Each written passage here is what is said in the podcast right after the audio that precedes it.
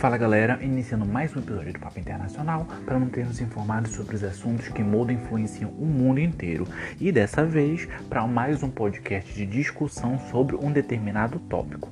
E o tema escolhido foi o debate, o primeiro debate presidencial entre o presidente dos Estados Unidos, Donald Trump, e o ex-vice-presidente Joe Biden, do Partido Democrata, e Trump, do Partido Republicano. Mas antes da gente falar deste, desse debate em si, se você não nos segue, corre lá no nosso Instagram, só procurar por arroba Papo Internacional. Temos também é, um Facebook, procure por Papo Internacional, e um blog em que você pode ler textos além de ouvir os podcasts. papo-internacional.blogspot.com Lembrando que você pode ouvir os nossos podcasts em três é, servidores diferentes: o Spotify, o Castbox e o Google Podcasts também. Então vamos começar sobre iniciando, né, esse tópico sobre o debate presidencial que ocorreu na terça-feira, dia 29, e foi marcado absolutamente por um caos, em que o que reinou ali foram interrupções, em que um não deixava o outro falar, é, reinou também as acusações, as ofensas e foi um debate em que a gente mais viu essa lavagem de roupa suja, uma troca de insultos, do que um conjunto de proposições de melhoria e de propostas políticas, que é o objetivo do debate em si. E infelizmente esse é um processo que nós temos visto, né, nós temos acompanhado, sobretudo do, da segunda metade, basicamente da última década para cá, que é essa extrema polarização e a forma como a política se tornou algo extremamente emotivo. Então a razão ela perde espaço para a emoção. As mentiras tomam o lugar dos dados, das verdades científicas. E infelizmente esse é um processo extremamente negativo, porque os gritos, as ofensas aparentemente tem, tem falado mais alto do que as próprias propostas em si, do que as propostas de solução de problemas, de como aperfeiçoar o desenvolvimento e o encaminhamento da sociedade. E isso é extremamente prejudicial para a sociedade como um todo, em que passa a vislumbrar debates acalorados em ofensas, ao invés de propor justamente essas soluções, de que forma a nossa vida pode mudar, de que forma a economia pode melhorar, como podemos superar o, o, os, os obstáculos, como por exemplo da pandemia do novo coronavírus. E acaba se entrando em um círculo vicioso de ofensas, ofensas, ofensas, e que parece que aquele que ofende mais é que é o vencedor. E isso é extremamente prejudicial para a política como um todo, em que, repito, o bom senso deve guiar esses atos, as propostas, um debate de fato tem que acontecer, o que foi exatamente o oposto, e muitas pessoas, analistas, já dizem que esse é o pior debate presidencial da própria história dos Estados Unidos, por conta dessa lavação de roupa suja. E alguns chegaram a comentar que esse debate foi um shit show, é um cheat é um termo bem pejorativo nos Estados Unidos, dizendo que isso foi um show extremamente prejudicial, negativo e que alguns políticos dos Estados Unidos o identificaram como uma vergonha nacional. Haja vista que o próprio debate é vislumbrado por, pelo mundo inteiro, né? Porque os Estados Unidos sendo a maior potência do mundo, as suas decisões impactam o mundo inteiro, todas as sociedades. Então, é, essa agressão, esse desequilíbrio, o que tipo de político, essa é uma questão de reflexão, que tipo de político nós esperamos ver? Um agressivo, um desequilibrado? Como é que essa pessoa vai nos representar? Como é que ela vai tomar as decisões no nosso nome? Isso é uma questão de bom senso e são escolhas que devem pesar nas nossas, na nossa, são pontos que devem pesar nas nossas escolhas eleitorais.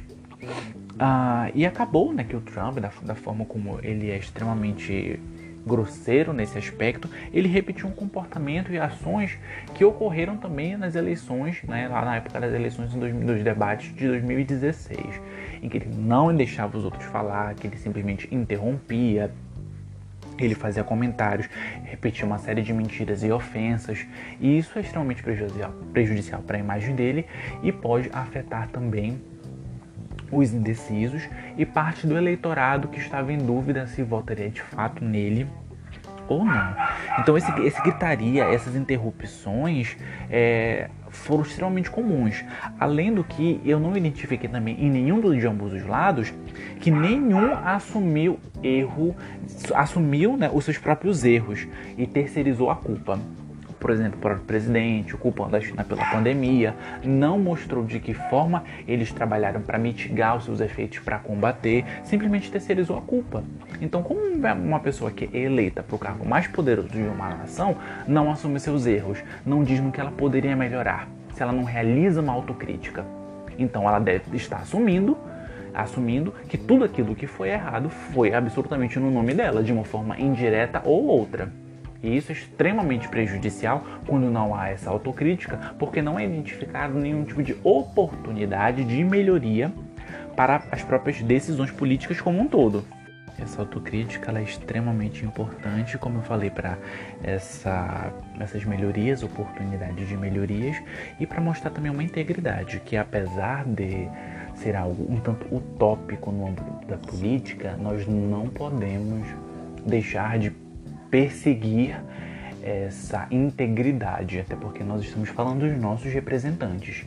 Então nós não podemos mudar a sociedade se nós não mudarmos o nosso comportamento, tampouco exigir uma mudança de comportamento por aqueles que nos representam.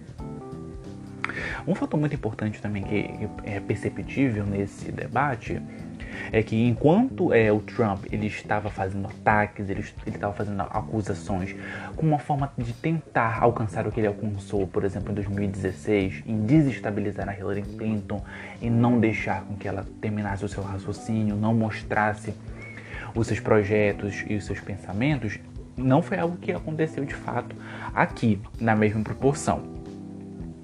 E enquanto é, o Trump tinha essa postura cada vez mais agressiva, o Biden já passava a olhar diretamente para a câmera, como se ele estivesse de fato se comunicando com os norte-americanos. Processo diferente do que, é, na verdade, é uma postura diferente de agir do Donald Trump. Então, enquanto o, o Biden fala para as câmeras, se direcionando ao público, o Trump já fala algo como se ele estivesse falando no espelho para ele mesmo, para ele mesmo acreditar de forma um tanto impositiva. Então é uma mudança de comunicação, é uma forma de se comunicar completamente diferente de, de ambos. Ah, o próprio Biden chegava a rir durante vários momentos em que ah, o Trump falava alguma mentira, por exemplo, quando ele não admitia algum erro ou quando ele fazia alguma afirmação extremamente grotesca, com uma, uma acusação, na verdade, extremamente grotesca, que eu vou falar mais na frente. Tanto que em alguns pontos é, o próprio Biden pediu para o Trump calar a boca, chamou ele de palhaço e afirmou que ele era o pior presidente dos Estados Unidos, enquanto que o Trump chegou a falar que Biden ele não fez absolutamente nada nos seus 47 anos que ele tem de vida pública nos Estados Unidos, já foi senador, já foi deputado e já foi vice-presidente também do próprio é, ex-presidente Obama. E ficou essa troca de uh, acusações. E aqui a gente vai começar a falar sobre os tópicos que foram discutidos. E o primeiro foi a indicação à Suprema Corte, em que o presidente dos Estados Unidos deve indicar uma pessoa para a Suprema Corte, a mais alta instância do Poder Judiciário. E isso aconteceu recentemente devido à morte da ex-ministra da Ruth. Uh, e o, o Trump acabou indicando uma conservadora para o cargo da Suprema Corte. E, e, tem sido um debate muito grande nos Estados Unidos, porque a base do direito norte-americano é diferente do brasileiro, em que os nossos, é, as nossas leis elas precisam estar de fato escritas, delegando o que cada um precisa fazer, né, o cumprimento legal. Isso é uma herança dos próprios portugueses que viam essa necessidade. Já o direito do, nos Estados Unidos, ele é o common law, que é um direito extremamente baseado em costumes, em jurisprudência, que é derivado do direito da Inglaterra, que é extremamente baseado em costumes, como eu falei, em jurisprudência também. E em 2016, quando Obama era presidente, apesar dele não concorrer, não foi, proib foi proibido né, a indicação dele em ano eleitoral. Então ele não pôde realizar essa, essa indicação para a Suprema Corte. E como eu falei, é baseado em jurisprudências, em costumes, em fatores que já ocorreram anteriormente. Então, seguindo essa lógica do direito anglo-saxão, esse ano também não poderia haver uma indicação, até porque o próprio presidente estava disputando a, presidência. Então tem tido todo um, um, um debate jurídico no país para saber se poderia ou não. Acabou que o Senado dos Estados Unidos, que é de maioria republicana, aprovou a indicação. Então Trump indicou mais um, é, mais uma indicada, né, mais um membro para a Suprema Corte, ampliando o número de conservadores é, no, na própria Suprema Corte. E a, a, discussão vai exatamente baseado nisso, em que o Trump diz, disse que ele, tá, ele, foi eleito para quatro anos, então em quatro anos ele deveria exercer a sua função durante esse período de quatro anos, e uma delas era indicar o, o próximo, próximo ministro da Suprema Corte, né? Enquanto que o Biden já dizia que não, devido a essa discrepância da common law, porque não foi isso que aconteceu durante as eleições de 2016. O segundo tópico discutido foi a saúde, tema que veio ainda mais à tona devido à pandemia. E o próprio presidente Obama ele havia criado um programa chamado Obamacare que estendia ah, até porque nos Estados Unidos não tem, digamos, um serviço público de fato, como nós, nós temos aqui no Brasil, um serviço público universalizado. Nos Estados Unidos e em outros países anglo-saxões também ocorre da mesma forma em que as pessoas têm que pagar pelos medicamentos, pelos tratamentos, por vacinas e todas as coisas desse tipo. E o Obamacare acabou expandindo a quantidade de pessoas que teria acesso gratuito ao serviço de saúde. E o Trump, desde 2016, ele vem criticando o próprio Obamacare, dizendo que ele não é viável, que ele não é, que ele é muito caro, que ele não é de qualidade. Entretanto, desde a sua disputa presidencial de 2016, ele diz que vai mudar o Obamacare para um programa mais abrangente e um programa melhor. Três anos já se passou e ele não apresentou nenhum projeto desse tipo. Ele chegou a simular um esboço de um, de um leve plano quatro dias, quatro, cinco dias antes do debate presidencial, o que muitas pessoas vêm questionando seu caráter eleitoreiro uma vez que ele teve três anos para realizar, para esboçar, para discutir com o Senado e com o Congresso, mas que por conta disso não fez. Ao mesmo tempo que o projeto ele não é claro no sentido de que quais serão as ações adotadas, quais, qual é o, o caráter do público, de onde vão vir esses recursos. Então ele não é um projeto completo, é mais um esboço. Enquanto que sobre essa perspectiva, o próprio Joe Biden, que participou da construção do Obamacare, porque ele era o vice-presidente do Obama, ele visa expandir esse plano. Atualmente, cerca de 20 milhões de pessoas utilizam o Obamacare e ele quer expandir esse serviço para tornar ele cada vez mais público. Até porque, numa emergência como nós vivemos da pandemia, é necessário um serviço uh, de saúde mais abrangente, um serviço de saúde que consiga lidar cada vez mais com as demandas. Então seria nesse sentido uma proposta de ampliação do Obamacare com uma adequação muito maior dos recursos utilizados. Já o terceiro tópico falaram especificamente de Covid-19, sobre a pandemia. Uh, os Estados Unidos é o país com o maior número de casos, são mais de 7 milhões de infectados e mais de 200 mil mortos. Uma tragédia, mais. Eh, o Covid matou mais do que guerras, por exemplo, que os americanos sofreram. Mas e, e, o ataque do Biden ao Trump foi exatamente nesse sentido, em que o Trump foi avisado, tem documentos e áudios que comprovam de que ele foi avisado sobre a emergência que isso provocaria, do grau de, de impacto que teria nos Estados Unidos como um todo, em, em perdas humanas, em perdas materiais e econômicas, mas que ele desejou não de alertar a população, não adotou nenhum plano como forma de não gerar pânico. Então ele se eximiu de agir nesse sentido, o que auxiliou para que os Estados Unidos atingissem mais de 7 milhões de infectados. Ele acabou não elaborando um plano, ele não agiu, não disse quais eram os ordenamentos, as orientações. Então coube aos estados que compõem os Estados Unidos a criar seus próprios planos, decretar lockdown elaborar o próprio distanciamento social com base em normas científicas como as da OMS, da OMS, por exemplo. Mas que ao mesmo tempo Trump, o próprio Trump se vangloriou de, do sucesso que ele teve em combater a, a própria pandemia mesmo com esse mais de 7 milhões de infectados e mais de 200 mil mortos.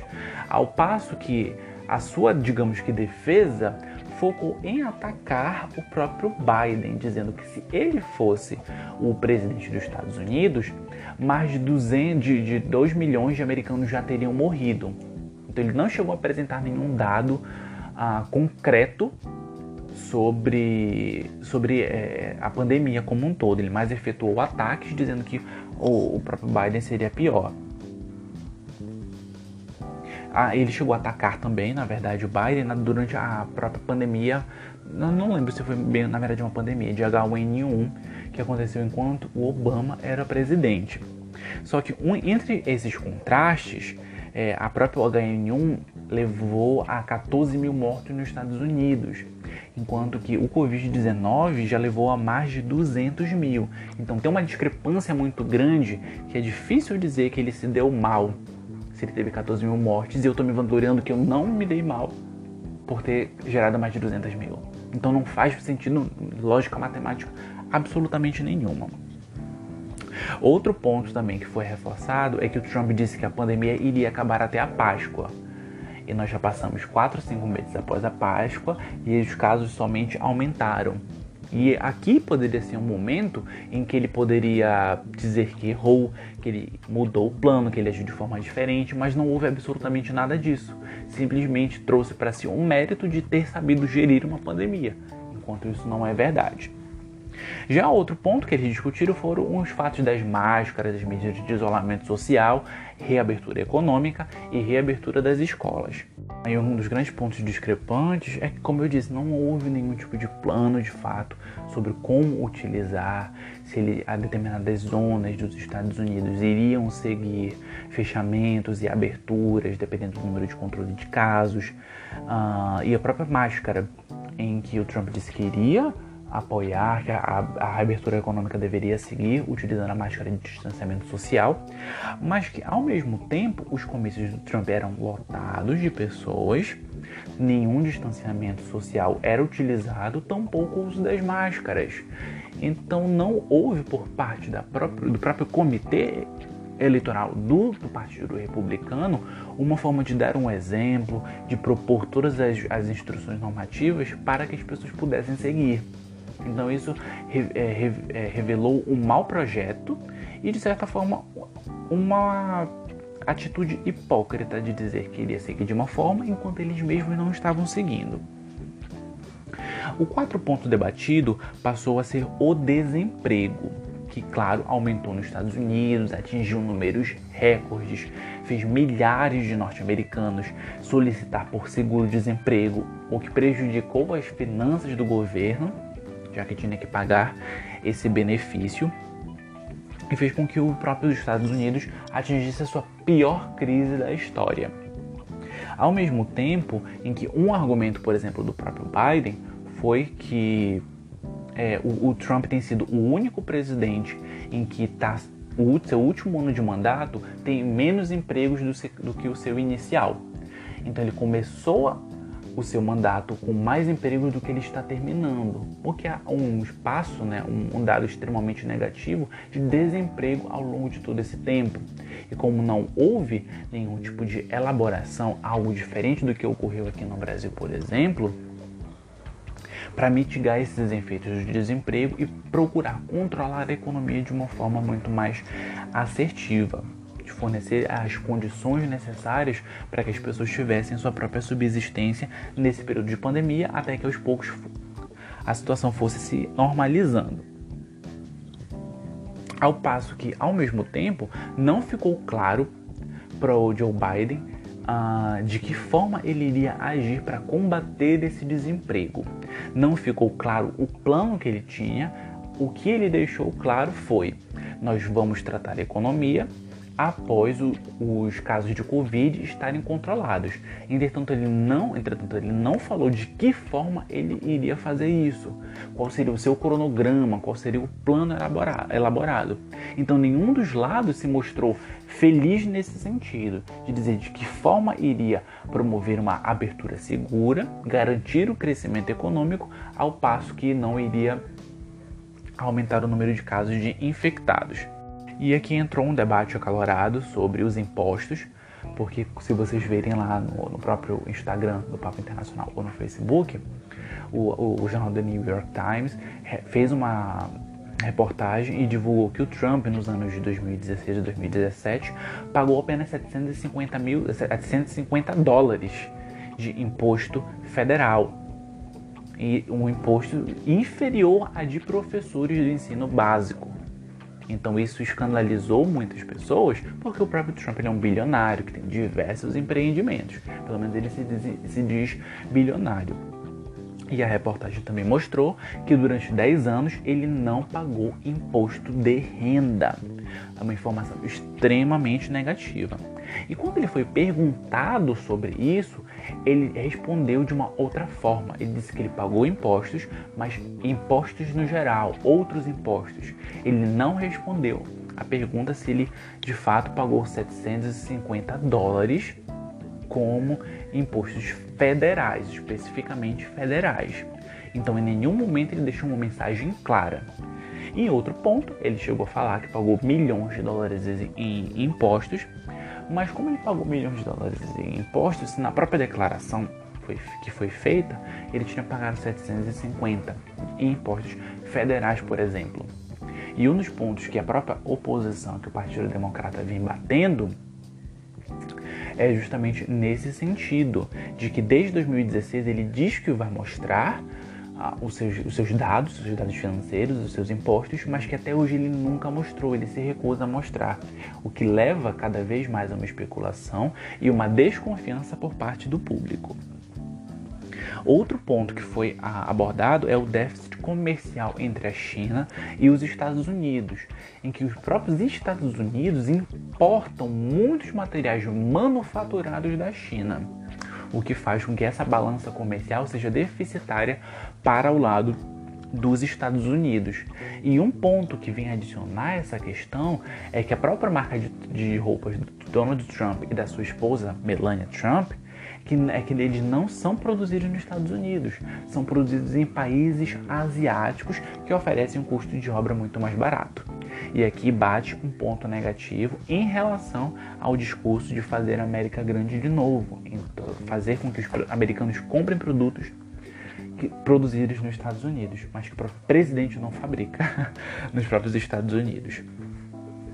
E o último ponto do debate foi a questão do racismo e da violência policial, que tem se intensificado nos próprios Estados Unidos e gerado uma onda de protestos, já que diversos negros foram mortos por negligência da polícia. E algo que o próprio Biden chegou a falar foi que durante aqueles protestos em Charlottesville em 2017, o Trump acabou defendendo os supremacistas brancos justificando as suas as mortes, as ameaças que eles faziam contra os negros. Ele chegou a falar que tanto em, em naquelas pessoas que estavam nos protestos, os próprios supremacistas brancos, quanto as pessoas que estavam protestando contra, ambas tinham boas pessoas. Mas como eu sou uma boa pessoa se eu prego a morte sistemática de negros? Isso não existe, isso não faz sentido. E acabou que esse debate foi se ampliando de forma com que o Trump criticou os movimentos antifas, os movimentos antifascistas, que têm uma característica de centro, mas sobretudo de extrema esquerda, de esquerda, de centro esquerda e extrema esquerda, e que é contrário a esses pensamentos autoritários e antidemocráticos. Trump criticou de forma muito grande os antifas, entretanto, ele não condenou em nenhum momento os movimentos supremacistas brancos, como os Proud Boys, por exemplo, em que foi citado isso também. Muito pelo contrário, ele não chegou a fazer nenhum tipo de comentário negativo para os movimentos supremacistas brancos. Mas espera aí, criticar os antifas está certo, mas os supremacistas brancos está errado? Criticar é, esses movimentos que pregam a superioridade branca não devo fazer? mesmo ele matando milhares de pessoas, judeus, latinos e negros? Como assim?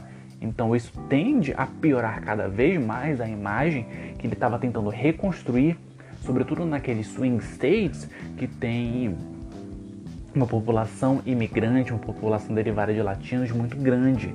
Isso pode prejudicar de uma forma muito brusca a sua tentativa de reeleição, sem contar né, o seu caráter, que como é que ele, a, a, ele, o próprio presidente Trump foi indicado ao Prêmio Nobel da Paz, mas como ele vai ser indicado se ele está defendendo ideias supremacistas?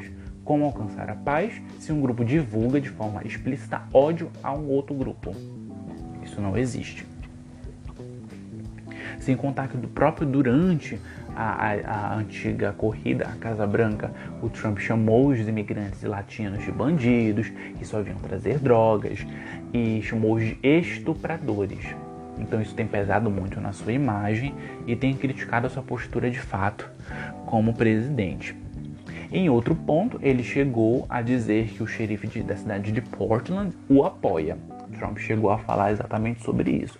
Entretanto, após o debate, o próprio xerife tweetou que não apoia ele, que isso era uma mentira. Ao mesmo tempo, Biden tem feito umas séries, séries críticas nesse sentido de Trump, de que ele não apoia a comunidade negra, apenas quer os seus votos. E é um ponto relativamente favorável para o próprio Biden, porque ele era vice-presidente do primeiro presidente negro da história dos Estados Unidos. E estes foram os cinco pontos debatidos ah, entre brigas, entre ofensas, entre ah, discussões de uma forma acalorada. Não identifico um debate importante no sentido de construtivo para a sociedade como um todo. Foi um debate, foi mais uma lavagem de roupa suja do que uma série de propostas para solucionar os problemas, para guiar os Estados Unidos de uma forma muito mais assertiva na política. E é, essa situação foi tão gritante que os próprios organizadores de debates realizaram mudanças em que os próximos dois debates que vão acontecer antes das eleições vai, vai ser permitido com que um moderador corte o microfone de quem estiver interrompendo o outro, de quem estiver ofendendo, de quem estiver gritando, por exemplo. Algo que a, a comitiva do presidente Trump já se declarou contrária e que não apoia essas atitudes. E um levantamento feito pela imprensa mostrou que Trump interrompeu Biden 77 vezes, enquanto que o Biden interrompeu Trump cerca de 22 vezes. As próximas duas, uh, os próximos dois debates ocorrerão dia 15 de outubro em Miami e dia 22 de outubro na cidade de Nashville. Além disso, antes desse segundo debate, vai acontecer o debate entre os vice-presidentes, a Kamala Harris como vice-presidente do Joe Biden e o Mike Pence como vice-presidente do Donald Trump. Então resta a gente saber quais serão essas mudanças, em que sentido elas vão ocorrer e quais serão os próprios tópicos a serem debatidos nos próximos, nos próximos debates e a gente espera que seja feito de uma forma muito mais centrada, de uma forma da forma como a política deve ser guiada, em que os argumentos devem prevalecer, em que a ciência, em que os dados concretos devem prevalecer. Se você gostou desse podcast, é só comentar. Não esqueça também de mandar os, sugestões de novos tópicos, de críticas construtivas que são sempre muito bem-vindas. Tem uma série de, de podcasts que eu estou devendo para vocês, mas que devido a essas situações, essas mudanças políticas, pedem um, uma nova abordagem, como esse próprio podcast, né, para explicar o debate presidencial, mas que eles vão ocorrer. Não esquecendo também dos podcasts de resumo da semana para se manter informado sobre o que foi pauta no Brasil ou no mundo. E não esquece, toda vez que você quiser se manter informado sobre os assuntos que mudam e influenciam o mundo, é só vir bater um papo com a gente.